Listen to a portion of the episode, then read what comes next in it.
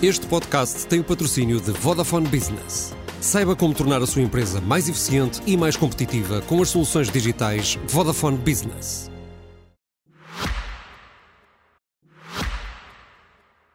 Este podcast SIC Notícias é só um de muitos que pode ouvir no site da SIC Notícias ou na sua plataforma preferida. Os melhores programas de televisão, a opinião que importa e ainda entrevistas exclusivas em podcasts originais.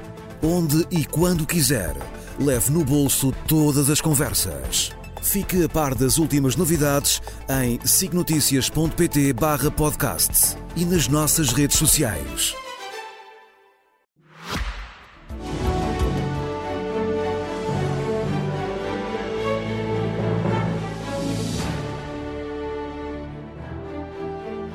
Boa noite, sejam bem-vindos ao Expresso Meia-Noite, um programa feito semanalmente numa parceria entre a SIC Notícias e o Jornal Expresso. Estamos no terceiro dia daquele que foi considerado um mês dramático nos hospitais, o pior de sempre, caso se mantivesse o braço de ferro entre médicos e governo. Amanhã, como sabe, há nova ronda de negociações, mas a situação continua tensa e com um difícil obstáculo. Os médicos querem um aumento de 30%, mas o Ministério mantém os 5%. Mais do que no Ministério da Saúde, a solução parece estar sobretudo nas mãos das finanças, mas Fernando Medina teme que ceder aos médicos signifique abrir outras frentes de luta, como é o caso dos enfermeiros, entre outros. Nesta altura, por todo o país, não há médicos para completar as escalas. Este fim de semana, por exemplo, a situação agrava-se, quase 30 urgências não vão funcionar plenamente. E para este programa convidamos Catarina Batista, é vogal do Centro Hospitalar da Universidade da Universitário de Lisboa Norte, que basicamente é o Hospital de Santa Maria e o Hospital Polido Valente. Eh, do este lado da mesa está Fernando Leal da Costa, é ex-secretário de Estado da Saúde, ex-ministro da Saúde e ex também eh, conselheiro eh, do Presidente da República Cavaco Silva e é médico no, no IPO. O Sebastião Bugalho, que é jornalista e comentador dos colunista do Expresso e comentador da SIC e depois nos estúdios do Porto junta-se a nós também Miguel Guimarães, ex-bastonário da Ordem eh, dos Médicos. Boa noite aos quatro. Começo por si, eh, Catarina Batista. Eh, quando nós ouvimos esta expressão de que pode ser o pior mês de sempre no SNS e depois vemos que este fim de semana podem estar 30 urgências fechadas, temos razões para estar muito preocupados ou não? Uh, boa noite a todos. Eu penso que é aquilo que esse Benjamento tem sido falado, e efetivamente nós temos razões para estar preocupados. Uh, os, os, os, conselhos de administração têm que estar alerta e têm que estar preparados junto, e trabalhar junto das equipas para que estas situações uh, tragam o menor constrangimento possível àquilo que é assistência uh, dos serviços de urgência à, à, à população. Uh, estamos efetivamente uh, expectantes que haja um acordo. Amanhã penso que há mais uma ronda, há mais uma ronda aí, e, e, e, supostamente seria a derradeira ronda negocial e, portanto, nós estamos expectantes que, que amanhã se consiga efetivamente estabelecer o acordo. Uh, esperamos o melhor dessa... Só, como é que vocês têm trabalhado nestes dias? Porque, enfim, isto já, dia 1 já foi quarta-feira. Como é que vocês têm trabalhado? É um pouco a, a fazer tetris de médicos para aqui e para lá para, para que as coisas não falhem? Ou... No, no Centro Hospitalar Universitário Lisboa Norte uh, temos tido ainda aqui a, a, sorte e provavelmente também fruto daquilo que é a complexidade e o, e o empenho da equipa médica, nós não temos sido muito afetados por esta questão da, da, da, impossibilidade de fazer acima das 150 horas. Temos 150 dois... horas extraordinárias. Extraordinárias, extraordinárias.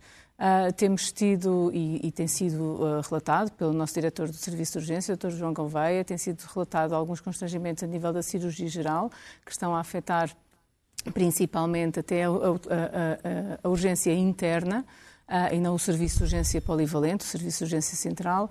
Um, e, portanto, aqui a palavra é de confiança. O, seu, o Hospital de Santa Maria, a urgência do Hospital de Santa Maria uh, está aberta e está capacitada para aquilo que é a, a resposta à população e dentro daquilo fazer... que é a rede das urgências da região de Lisboa. Deixe-me só perguntar. Uh, Catarina já está há muitos anos envolvida neste tipo de. enfim, ligada a administrações hospitalares e conhece como é que isto. Eh, isto é uma coisa que vocês vi, viam vir, ou seja, um daqueles problemas que estava ali a crescer, ou foi uma coisa assim de repente perceberem que isto podia colapsar de um dia para o outro?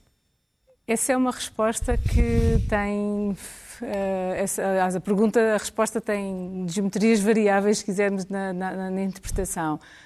É certo que sabemos que, quer dizer, há, há, há, a questão da, da, da, escassez de trabalho médico existe, é um problema que já monta há muito tempo, já, já, já, é, já é referido há muito tempo.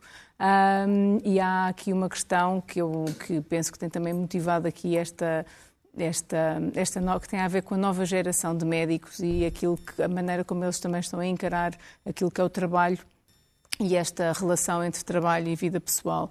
Um, há, há... Seja, os jovens médicos eh, olham para, este, a, para esta questão das 150 horas extraordinárias tem, de uma tem forma uma, diferente, uma diferente que os exatamente. mais velhos usavam. Uh, e, portanto, nós não podemos utilizar as, as, as reformas que utilizamos no passado uh, para estes novos problemas. Temos que, efetivamente, colaborar e trabalhar com eles no sentido de chegarmos a, essa, a esse entendimento efetivamente, e voltando aqui a, a Santa Maria e ao, ao, Centro Hospitalar Universitário de Lisboa Norte, um, onde nós sentimos e temos efetivamente constrangimentos é mais na urgência uh, pediátrica. Uh, aqui é preciso, uh, é preciso perceber que nós temos. Um, que existem, e é importante transmitir isto à população, existem planos de contingência uh, que estão, estão, estão, estão, elaborados, são do conhecimento interno do hospital e estão neste, neste momento em fase de aprovação pela direção executiva. Nós trabalhamos em rede uh, e há níveis de contingência que têm que ser constantemente monitorizados, avaliados, para que nós possamos Sim continuar a promover uma qualidade assistencial, aquela que é esperada em Portugal e para os portugueses. Fernando Leal da Costa, deixe-me deixe perguntar-lhe como, é que, como é que é possível chegar-se aqui uh, e ter, sobretudo, um, um alto responsável da saúde, uh, como uh, o diretor executivo do, do, SNS, a falar deste tal mês dramático, lançando quase que um, que um alarme no país e na, e na, e na sociedade. Como é que, como é que explica isto? Muito boa noite a todos. Muito boa noite a todos. Enfim, será uma, uma conversa que eh, tem fortemente desejar uma boa noite. Um, repare, nós estamos numa posição extremamente difícil. Eu, por acaso, é o único papel que trouxe comigo, mas é um papel muito, muito sintomático da descrição do problema que temos hoje. Em 2015, eh, quando saí do governo, nós tínhamos uma rede de urgência e emergência que funcionava com 73 postos de atendimento. Acabamos de ouvir que desses 73 há para aí 30 e tal que vão já fechar. Esses 73 postos. Fechar este fim de semana? Sim, esses 73 28, postos. De... 28 é que faz. Enfim, mas 28 este fim de semana, para outra semana será mas não sei quantos, enfim, a situação será pior e, aliás, eu penso que se nada for feito, o mês de dezembro necessariamente será melhor, será pior que o mês Quando de novembro. Quando nada for feito é se não chegar a acordo. Se não houver um acordo, e, e, e, vamos ver, e não é só questão do acordo, já lá vamos. Portanto, para ser muito rápido, se bem que o acordo dura até ao final do ano, não é? Porque depois. Uh, pois, quer dizer, essa é a primeira janeiro, questão. A partir de janeiro, o reset, portanto. Mas para já vamos é acordo amanhã. O problema é passar dezembro. É. Mas estava eu a dizer, em, em 2015 nós tínhamos uh, eh, 94,9% da população a menos de 30 minutos de um serviço de urgência. E tínhamos 99,9% da população a menos de 60 minutos de um serviço de urgência. Hoje ouvi aqui no vosso, no vosso canal uma descrição de bombeiros a dizer que demoram duas, três horas a transportar doentes de urgência para urgência para chegar à urgência. Claro, estão várias fechadas. Pronto, estes valores são incomportáveis para a sobrevivência de muita patologia que precisa de tratamento urgente e, portanto, a situação é de facto muitíssimo grave. Como é que chegámos aqui? Chegámos aqui essencialmente por, por dois fenómenos, diria. O primeiro fenómeno, eh, eh, sendo certo, como eh, já foi dito, era de certo modo previsível, enfim, porque nós conhecíamos a demografia médica, que haveria uma diminuição significativa, mais que não seja por apresentações dos médicos e que, portanto, teríamos um problema de falta de especialistas novos.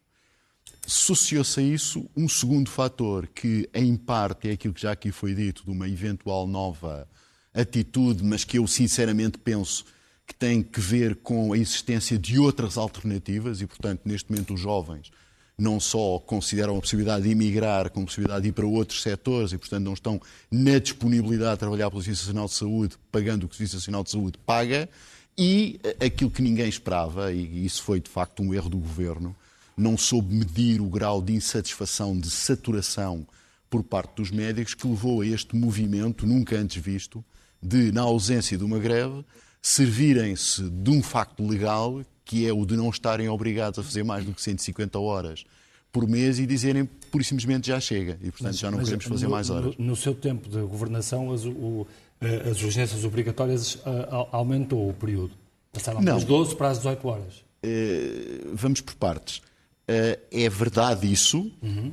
o acordo que nós fizemos com os médicos em 2012... Então, o Governo onde esteve contribuiu, no fundo, mesmo. para este desgaste de muitas horas não, a que os médicos estão sujeitos? Não, e vou-lhe explicar porquê. Essa é uma das... O outro dia o Sr. Ministro, enfim, eh, faltou à verdade quando disse que tinha sido este Governo que tinha imposto o regime de 40 horas para os médicos. Não foi. Foi em 2009. O Governo de que ele fez parte, aliás... Se ele quiser ter alguma dúvida sobre esta matéria, pergunta ao Dr. Ricardo Mestre, que é agora secretário de Estado dele e que connosco esteve nas negociações. O que aconteceu foi muito simples. Aquilo que nós pretendíamos, de facto, era criar um mecanismo, independentemente das 150 horas, que eh, permitisse, caso fosse necessário, colocar os médicos a fazer mais horas do que apenas as 12 horas. E porque já antevíamos que iria haver este problema sério. Mas essas horas não são, de forma nenhuma, horas praticáveis. Porque aquilo que ficou decidido é que passámos das 12 para as 18. Ora, sendo não, certo. Isso não era uma bomba ao retardador? Não porque sendo certo que os turnos são ou de 12 ou de 24 horas, ninguém faz 18 horas. O que houve foi alguns hospitais que se serviram disto, enfim, erradamente e utilizando umas contas que não são as mais precisas, para justificar o menor pagamento de horas extraordinárias. Mas a verdade dos factos é que, objetivamente, a passagem de 12 para 18 horas obrigatórias semanais, não tendo sido 24 como porventura deveria ter sido, levou a que houvesse eventualmente em alguns hospitais menor pagamento, mas não um aumento da carga de trabalho. O problema é que é preciso as pessoas também perceberem. Tradicionalmente, os médicos já faziam mais do que 12 horas de serviço de urgência. Isto porquê? Porque muitas vezes acumulavam as horas de serviço de urgência externa com as horas de serviço de urgência interna. Aliás, a minha preocupação prende-se até se calhar ainda mais com o facto de, neste momento, nós corremos o risco de poder doentes que fiquem durante a noite sem ter médicos que tomem conta deles 24 sobre 24 horas, porque grande parte do corpo clínico, ao estar abrangido pela questão das 150 horas, pode dizer, olha, não faço nem externa nem interna. Se houvesse médicos suficientes, organizavam-se por turnos. A verdade é que, infelizmente, por circunstâncias demográficas, os médicos faltam em Portugal. Sebastião, antes de irmos ao Miguel Guimarães, usar esta expressão do grau de saturação. Eh, que, que o Fernando Leal da Costa usou, que é ninguém viu bem como é que estava a vir esta questão, de repente, os jovens, os médicos, sobretudo os mais novos, chegarem a um ponto em dizer nós não estamos para isto, nós não estamos para trabalhar neste esquema eh, em, que todas as, em que muitas das gerações anteriores eh, eh, trabalharam. Ehm, isto vem de quê? De, de repente as pessoas sentirem a, eh, que o sistema pode estar a colapsar, que está montado em, enfim, em argumentos, em cima de argumentos que nenhum deles é o mais válido? Eu, eu admito, eu admito que geracionalmente, seja, eu não sou, não sou sociólogo, como sabes, mas admito que, que faça sentido e, e, ninguém me desmente que os médicos hoje, ou que a minha geração, entre a minha geração e a do professor Leal da Costa, haja uma nova, haja uma, um conjunto de idades que têm outro tipo de aspirações e distribuição do seu tempo diário.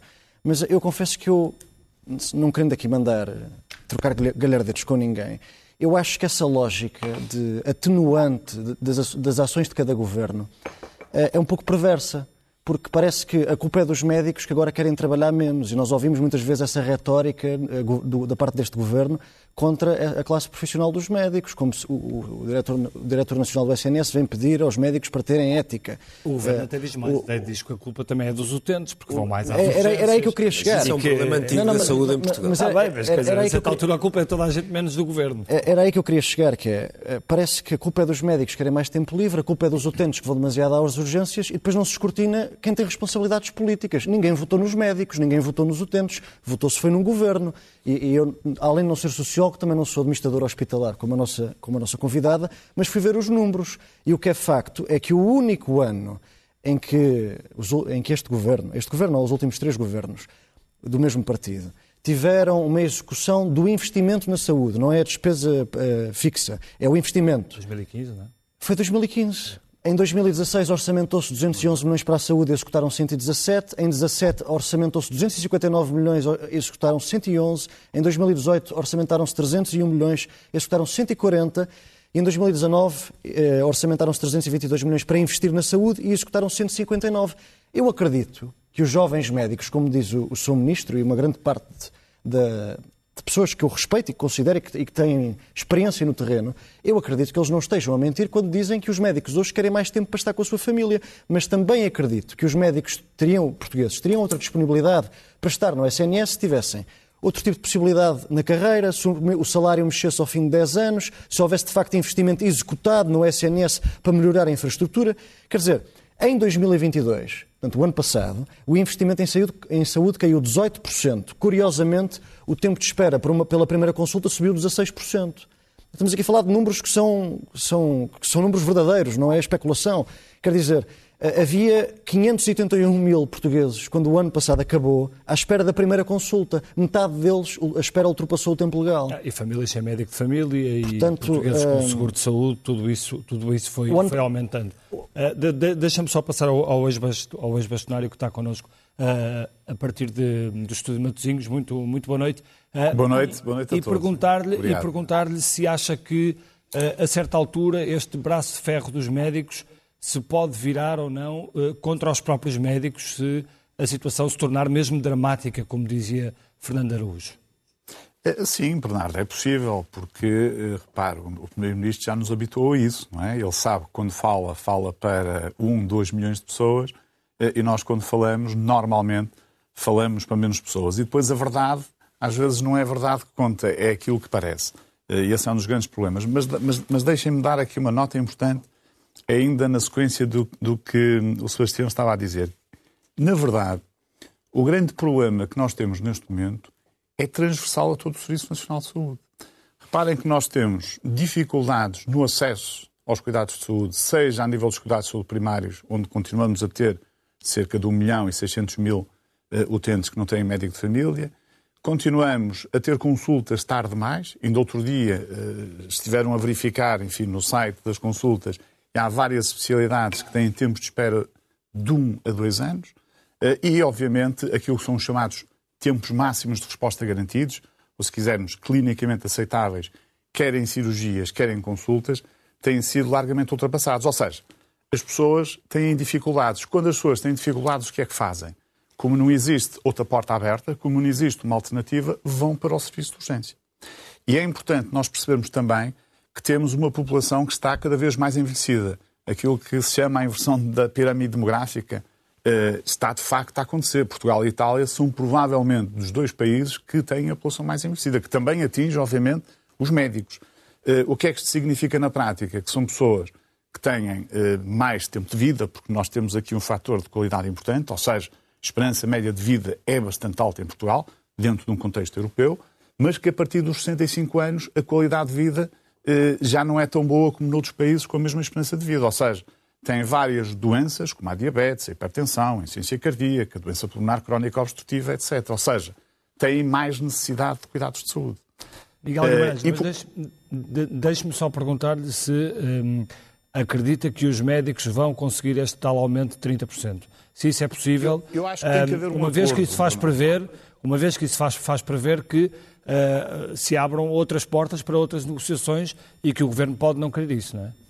Pois, mas o Governo, eu, eu, eu se fosse Ministro... Ah, os enfermeiros estão em greve também, por exemplo. Eu se fosse Ministro neste momento tentava, de facto, fazer um acordo com os sindicatos. E porquê?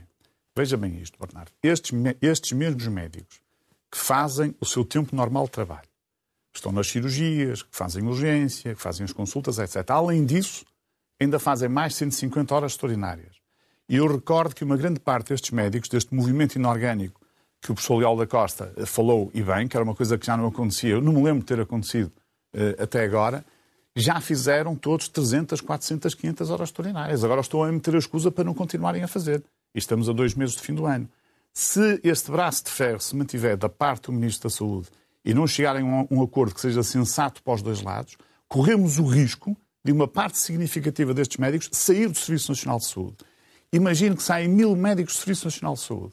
Então, nós já não temos problemas só no serviço de urgência. Todos os problemas em todas as áreas da saúde se vão agravar. Vão-se agravar nas consultas, vão-se agravar nas cirurgias e por aí adiante. Portanto, este acordo é importante para o país, é importante para os doentes e estou convencido que o Ministro vai fazer um esforço para chegar a um acordo. Mas, claro, Miguel Guimarães, finanças... deixe-me só perguntar-lhe uma coisa, que é, uh, todo este sistema, para quem está de fora, é meio bizarro de repente, de repente haver um sistema que está montado totalmente, ou grande parte, em cima de, de horas extraordinárias. Horas extraordinárias. Isso é, é, estranho, de facto, para quem está de fora, legais, é estranho. Não... Mas, ao mesmo tempo, não acha que pode haver da parte dos portugueses, sobretudo se, isto, se não houver acordo amanhã, essas questões se atrasarem, uma posição do género Está certo, mas isto não faz grande sentido. Mas qual é o sentido de acabar com isto de um dia para o outro e de repente as urgências do país, ou uma grande parte das urgências, fecharem?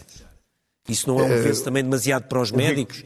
O Ricardo seja, tem, tem toda a razão. Eu estou a dizer que um cidadão comum pode se Sim, um cidadão assim. comum. Sim, isto o, o não Ricardo... faz sentido, mas qual é a lógica disto de um dia para o outro mudar? Eu sei, Ricardo. O Ricardo tem toda a razão. Por isso é que eu estava a dizer que, perante uma situação deste género, em que de facto os médicos acabam por perder na opinião pública, se quiser. Neste momento, que eu saiba, não estão em perda. As últimas sondagens feitas uh, dizem o contrário, contrariamente ao habitual. Uh, o que eles fazem é sair. E, portanto, e as pessoas, ao sair, ainda vão deixar um, um buraco maior porque não se preenchem estes lugares rapidamente. Apesar de nós termos muitos médicos no país e, e estarmos a ter o maior, a maior formação de sempre, ou seja, nós neste momento estamos a formar mais dois especialistas por ano, estamos a formar mais do dobro daquilo que são os médicos que se reformam, Portanto, nós podíamos tapar os buracos, entre aspas, dos médicos que se reformam e aumentar a nossa capacidade de resposta. Temos condições para isso no nosso país e até fornecer alguns médicos ao setor privado e ao estrangeiro. Agora, se os médicos sentirem que a sua profissão não é valorizada, que continuam, são uma das duas profissões que objetivamente ganham menos hoje do que há 10 anos atrás. São os médicos e os investigadores. Eh, continuam, eh, não veem respeito da parte de quem vai governando o país. Bem pelo contrário. E, e existem vários episódios anteriores que vocês conhecem bem, que não vale a pena estar a falar neles.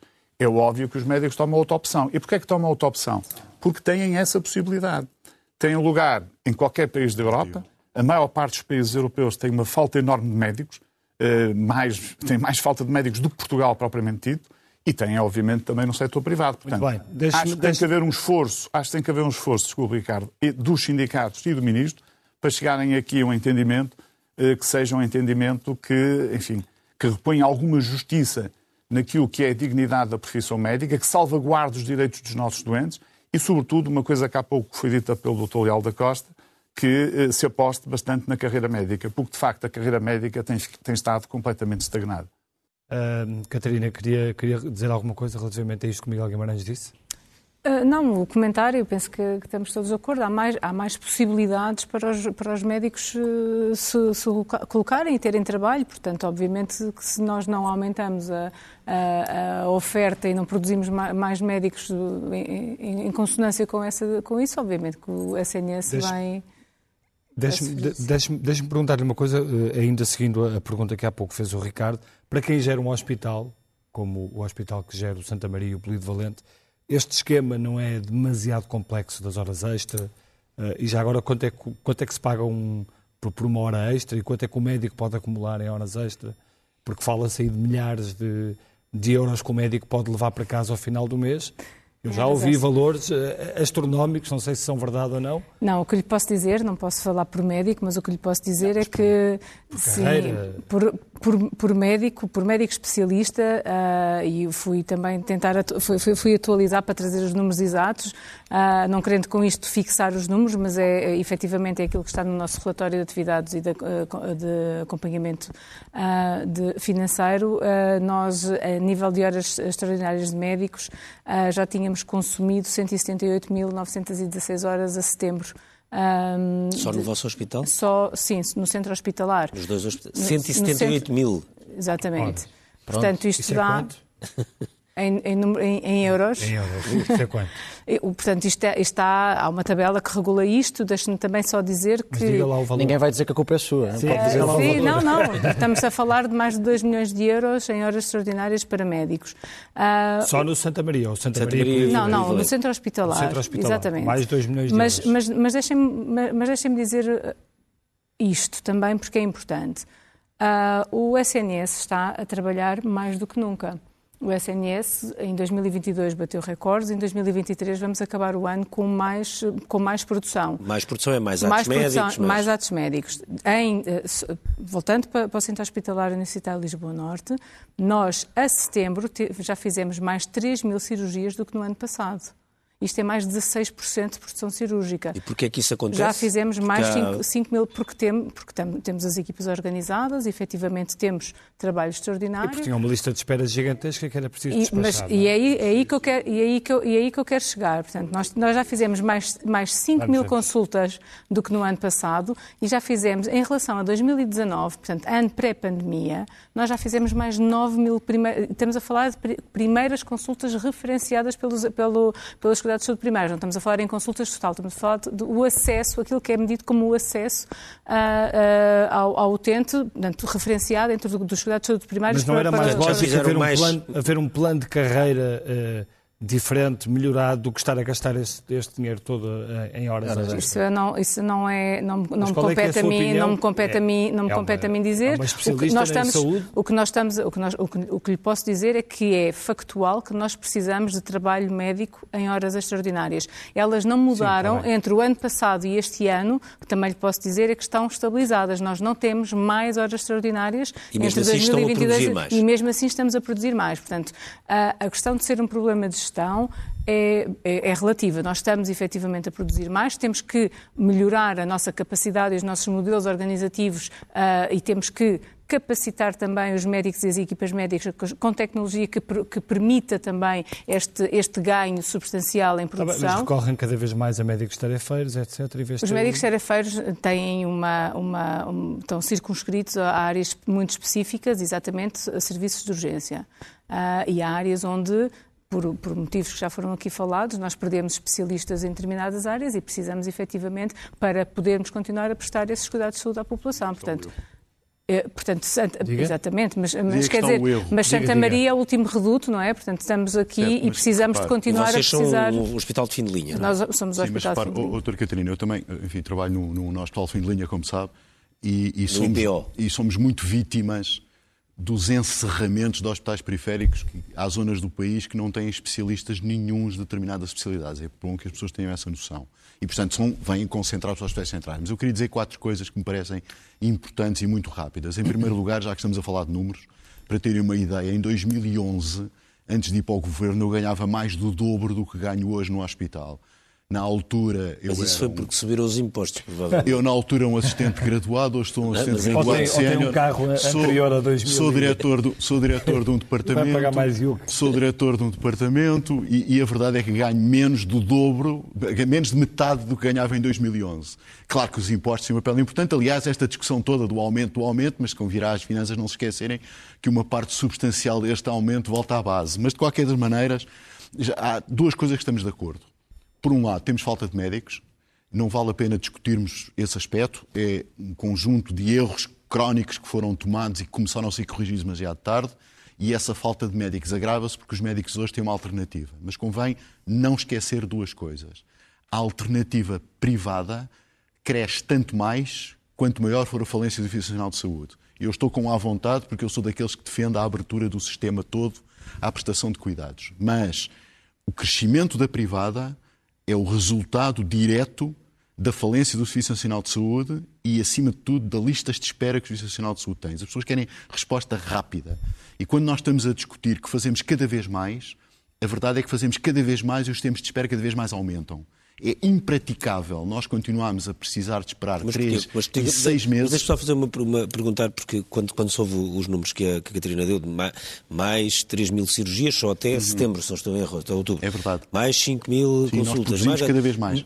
A ideia que uma pessoa tem é isto está a diminuir a, a lista, não é? Não, Uma a coisa básica. espera está a aumentar. Se A estão procura está- a procura está a aumentar. Se, A se A estão a produzir aumentar. mais, agora, a agora lista vai, de espera tem que diminuir. Agora vai Mas a procura diminuir, está a aumentar. A procura agora vai diminuir, que vai haver menos cuidados primários e, portanto, vai menos referenciação. O problema é que o Serviço Nacional de Saúde, que foi desenhado em 1974, não cresceu e não se adaptou, não se adaptou àquilo que são as necessidades demográficas, tecnológicas, às patologias, à própria procura de cuidados. Quer dizer, nós fazemos, quando fazemos prevenção, quando fazemos prevenção secundária e rastreios, nós estamos a colocar na posição de tratar essas pessoas.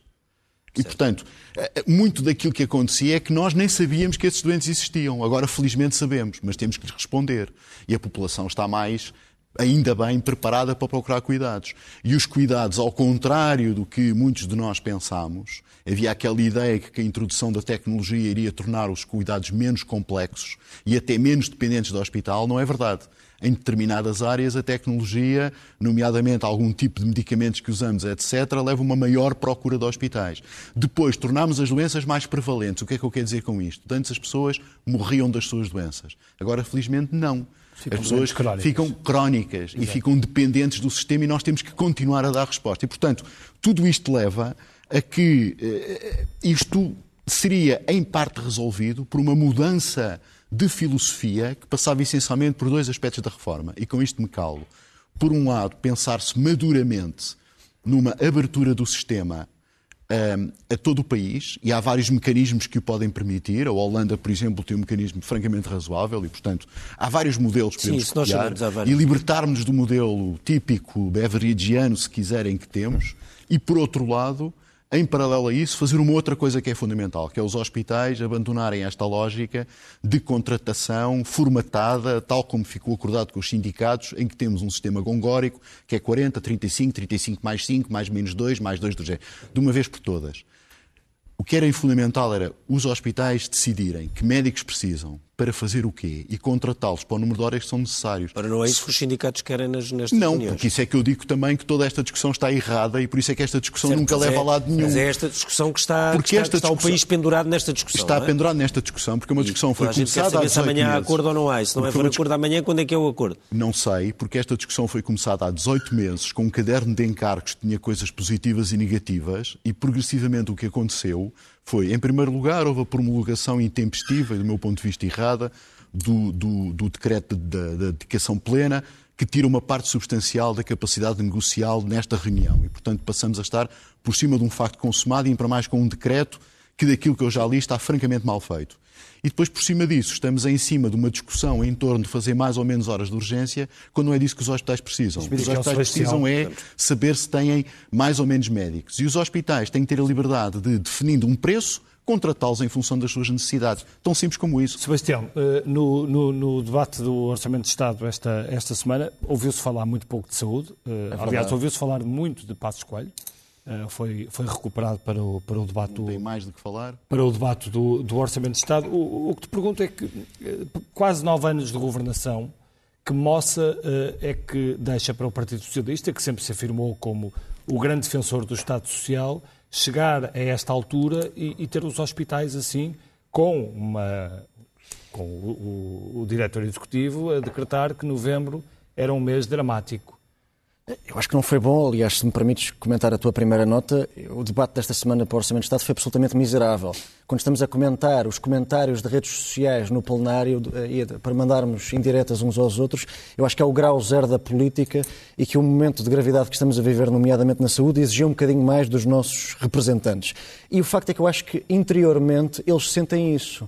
Porque quando o diretor do Serviço Nacional de Saúde, o diretor executivo, promete que novembro será o pior mês desde o início do SNS. Beto, não, ele... Não, não, diz, diz, que, diz que sem acordo, sem acordo será, será, será ou avisa, vá, avisa que sem acordo teremos o pior mês desde a fundação do SNS. Eu acho que toda a gente percebeu que era um momento grave, porque ninguém, pediu, ninguém pediu a demissão do senhor. Porque em, num momento político normal, aquilo que a oposição da esquerda à direita faria. Muito bem. Sebastião, desculpa interrompê-lo. Senhor... Nós não temos a garantia de que, mesmo que haja acordo, não haja o ruptura. Movi o movimento pois. involuntário não se mantenha. Eu, eu, também, eu, também, eu, também tenho esse, eu, também tenho, eu, também tenho esse receio que é, parece que, através desta dramatização, parece que se houver acordo se salva o SNS. Eu não acho que seja nada disso. Eu acho que só se adia a ruptura. Mas sobre o, o momento político e sobre a questão política, eu acho que há, há duas coisas a dizer.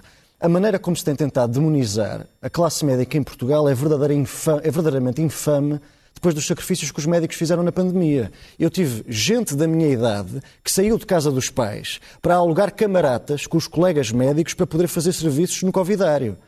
Foi essa geração que respondeu à chamada no SNS. De maneira, parece que toda a gente já se, já se esqueceu disso. Isso foi há três anos, não foi há dez. Portanto, eu acho que os profissionais de saúde em Portugal mereciam um bocadinho mais de respeito. E infelizmente não o vejo na nossa praça pública. Nós podemos discordar do modelo, ser mais Estado, menos Estado, mais privado, menos hora extraordinária, mas um bocadinho de respeito acho que ficava bem a todos. E, sobre os números, das, o tempo de espera, gostava só de deixar aqui uma nota. Acredito que estes resultados que, que a Soutora está aqui a trazer sejam positivos para 2023. Eu só trago números de 2022 porque não estou no terreno como, como está Mas quer dizer, se não tivéssemos mais resultados, quando temos, passado 10 anos, mais 35% de gastos em pessoal e mais 50% de gastos em inventário, se não houvesse mais resultados é que era estranho, não é? Quer dizer, a legislatura vai acabar com o dobro do orçamento para o SNS anual em 10 anos. Vai duplicar. Era 9 mil, passou a ser 18 mil milhões de euros. Portanto, se não houvesse mais resultados e mais consultas, é que era estranho. Está-se a gastar o dobro do dinheiro, não é?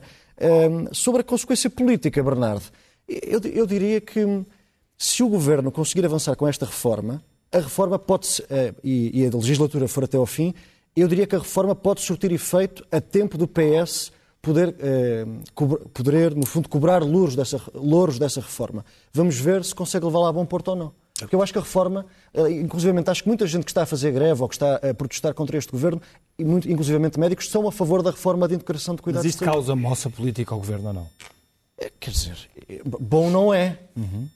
Eu, sinceramente, não me parece que nós somos. Olhamos, pelas, pelas minhas contas, não... nós somos o nono país na União Europeia onde cada cidadão gasta mais dinheiro em saúde e somos o quarto mais pobre se virmos o, o poder de compra por salário médio. Portanto, há aqui qualquer coisa que não está bem. Eh, nós podemos ser mais sociais-democratas, mais socialistas, mais à esquerda ou mais à direita. Sim, os gastos diretos pelas pessoas têm aumentado. Portanto, eu acho que nós somos um país cada vez mais pobre em comparação com os nossos parceiros europeus. E somos um país em que cada cidadão gasta cada vez mais dinheiro em saúde. Portanto, a insatisfação é compreensível. Miguel Guimarães, nos últimos uh, dias, as últimas semanas, sobretudo, as intervenções dos governantes têm sido muito na ideia do foco da, da, da, da, da capacidade de gestão, ou seja, dizerem que o problema do Serviço Nacional de Saúde neste momento não é o de colocar mais dinheiro no serviço, mas é sobretudo uh, na capacidade de gestão e de, de organização. Uh, o nome do Fernando Araújo foi genericamente bem recebido pelo trabalho que ele tinha feito anteriormente, nomeadamente uh, no Hospital de, de São João. acha que perante uma situação destas, e conhece bem Fernando Araújo, ele pode conseguir de facto organizar o sistema e, e, e, minorar boa parte da escassez ou dos riscos que existem em cima do, do, deste sistema que está frágil?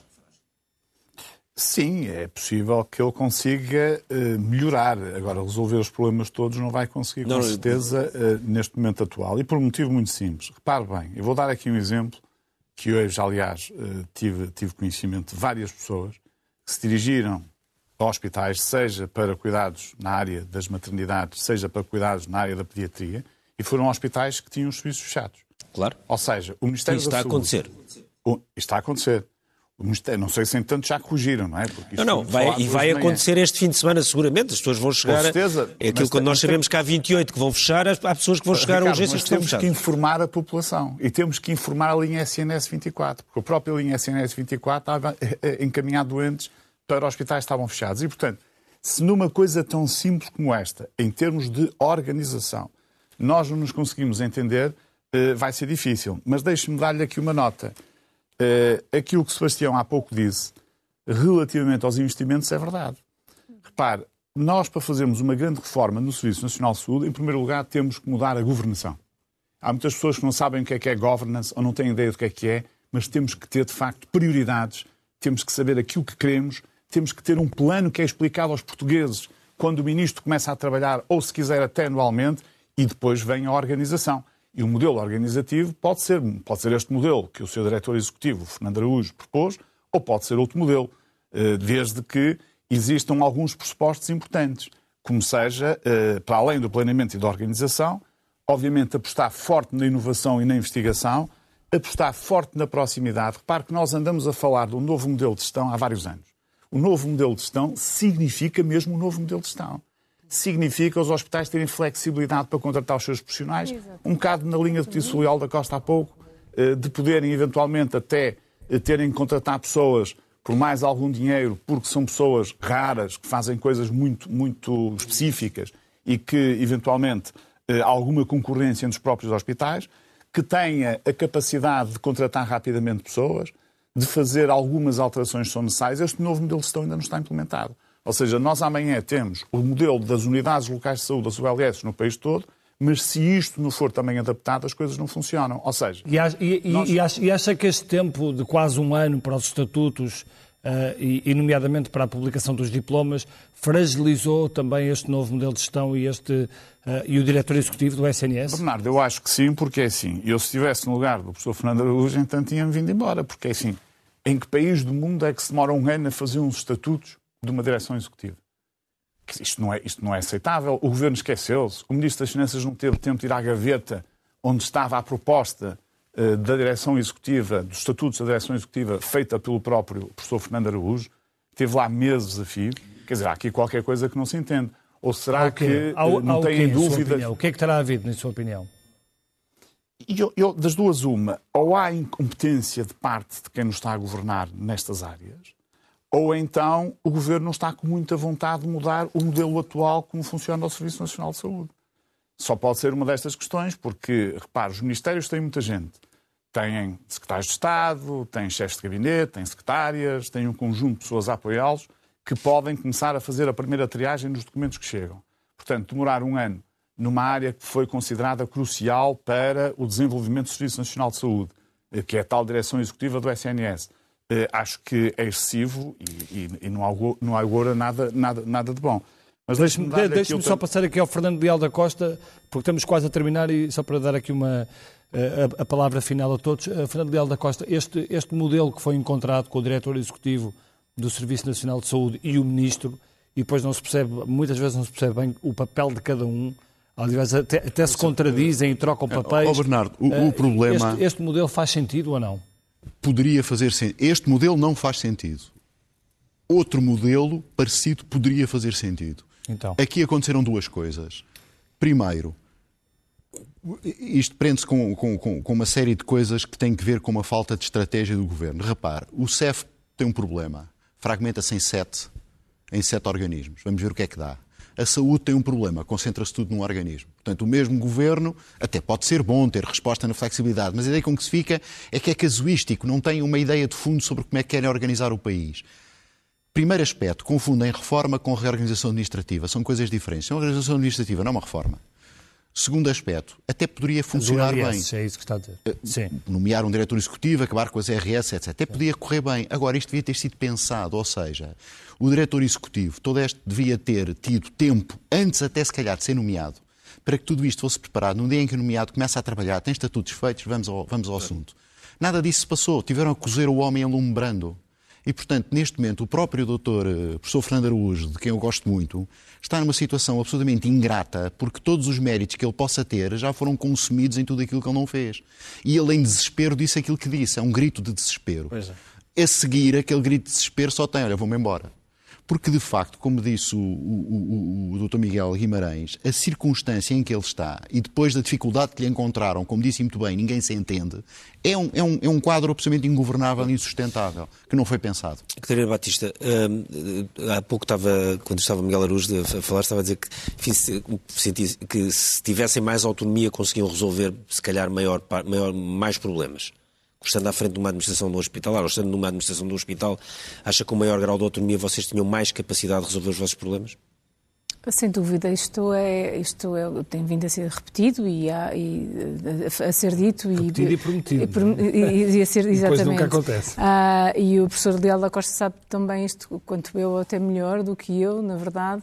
Um, efetivamente, nós temos, estamos no final, estamos no, no já estamos no terceiro dia do, do do, do, pior, do, mês. do pior mês, não é? Portanto, estamos a dois meses do final do seja, ano. Vamos ver. Uh, nós não temos os planos de atividades e orçamento aprovados, uh, portanto, não temos autonomia para a utilização daquilo que é o nosso orçamento e aquilo que, é, que nos foi uh, conferido pelo aquilo que é a nossa atividade e o nosso contrato de programa. Portanto, nós contratualizamos com o Estado, com as ARS e com a Direção Executiva uma determinada, uma determinada carteira de serviços. Para isso, recebemos um determinado orçamento. Nós estamos, neste momento, a executar, já estamos, estamos a executar acima de 100 100% daquilo que foi aquilo que nós contratualizamos com, com a direção executiva a nível da atividade, mas não temos autonomia orçamental para podermos contratar as pessoas de acordo com aquilo que são as nossas, claro. as nossas orientações estratégicas e a estratégia, a estratégia que nós definimos. A estrutura de custos de um, de um hospital, eh, de um centro hospital, de um hospital PE, é uma estrutura de custos muito rígida. Habitualmente, eh, metade é, eh, metade é recursos humanos, há uma grande fatia que é a parte de medicamentos e depois há uma, há uma, uma o resto é flutua, cerca de 10 a 15% flutua de acordo com aquilo que é uh, uh, uh, o volume de produção e aquilo que são os, uhum. os, os resultados. E neste momento nós temos efetivamente essa, essa, esse espartilho, essa, não, não temos autonomia para utilizarmos aquilo que é o nosso orçamento. Sebastião, mesmo para terminar, estamos mesmo no fim do programa, achas que vai haver acordo amanhã? Eu espero que sim, apesar de, como dizia, não ser um acordo que vá resolver o problema. Sobretudo, lamento que esta reforma ou reorganização administrativa, como o professor Leal da Costa lhe chamou, não tenha sido feita mais cedo. Porque o Governo teve tempo para fazer esta reforma e teve ministros para fazer esta reforma. E apesar dela não resolver problemas como a falta de médicos, a demora de exames, de análises clínicas, de ecografias, etc., e ainda haver muitas coisas que não se sabe como é que vão funcionar. Por exemplo, neste momento, Há profissionais que tinham contratos a termo com as ARS que ainda não sabem com quem é que vão fazer um contrato quando as ARS acabarem no início do próximo ano. Ainda não sabem com quem é que vai ser o seu contrato. Eu só, só gostava de chamar a atenção é... Sim, muito rápido. Países que fizeram reformas a tempo nos seus serviços nacionais de saúde hoje estão a discutir reformas nas Forças Armadas, reformas na habitação, adaptação uh, da economia nova, às novas tecnologias. Nós estamos presos ao passado porque não quisemos lidar com ele a tempo. Eu acho que o problema fundamental é esse. E vamos então à primeira página do Expresso. O programa está, está a terminar e um, sobre o tema que estivemos aqui a falar, uh, à direita, o título diz Solução para urgências em Lisboa já está a falhar, maior urgência obstétrica do país, que junta São Francisco Xavier e Santa Maria, está em ruptura. A manchete do Expresso fala da Igreja, que pune padre que denunciou abusos sexuais, sacerdote condenado a pagar um salário e a pedir desculpa nos canais da Diocese vítimas preparam-se para pedir indemnização ao Estado. Um título sobre Francisco Assis, que diz que é cedo para falar de presidenciais, e depois, eh, na fotografia, eh, o título Mata, Mata, Mata, em Israel, Clara Ferreira Alves teve acesso, viu as imagens eh, da chacina que o Hamas levou a cabo no sul do país e escreve sobre essas imagens. É um texto brutal, escrito pela Clara Ferreira Alves, que está em Israel a acompanhar estes dias uh, dramáticos uh, de mais uma guerra que o mundo está a assistir. O Expresso à Meia-Noite fica por aqui. Nós voltamos na próxima semana. Bom fim de semana e obrigado. Até para a semana.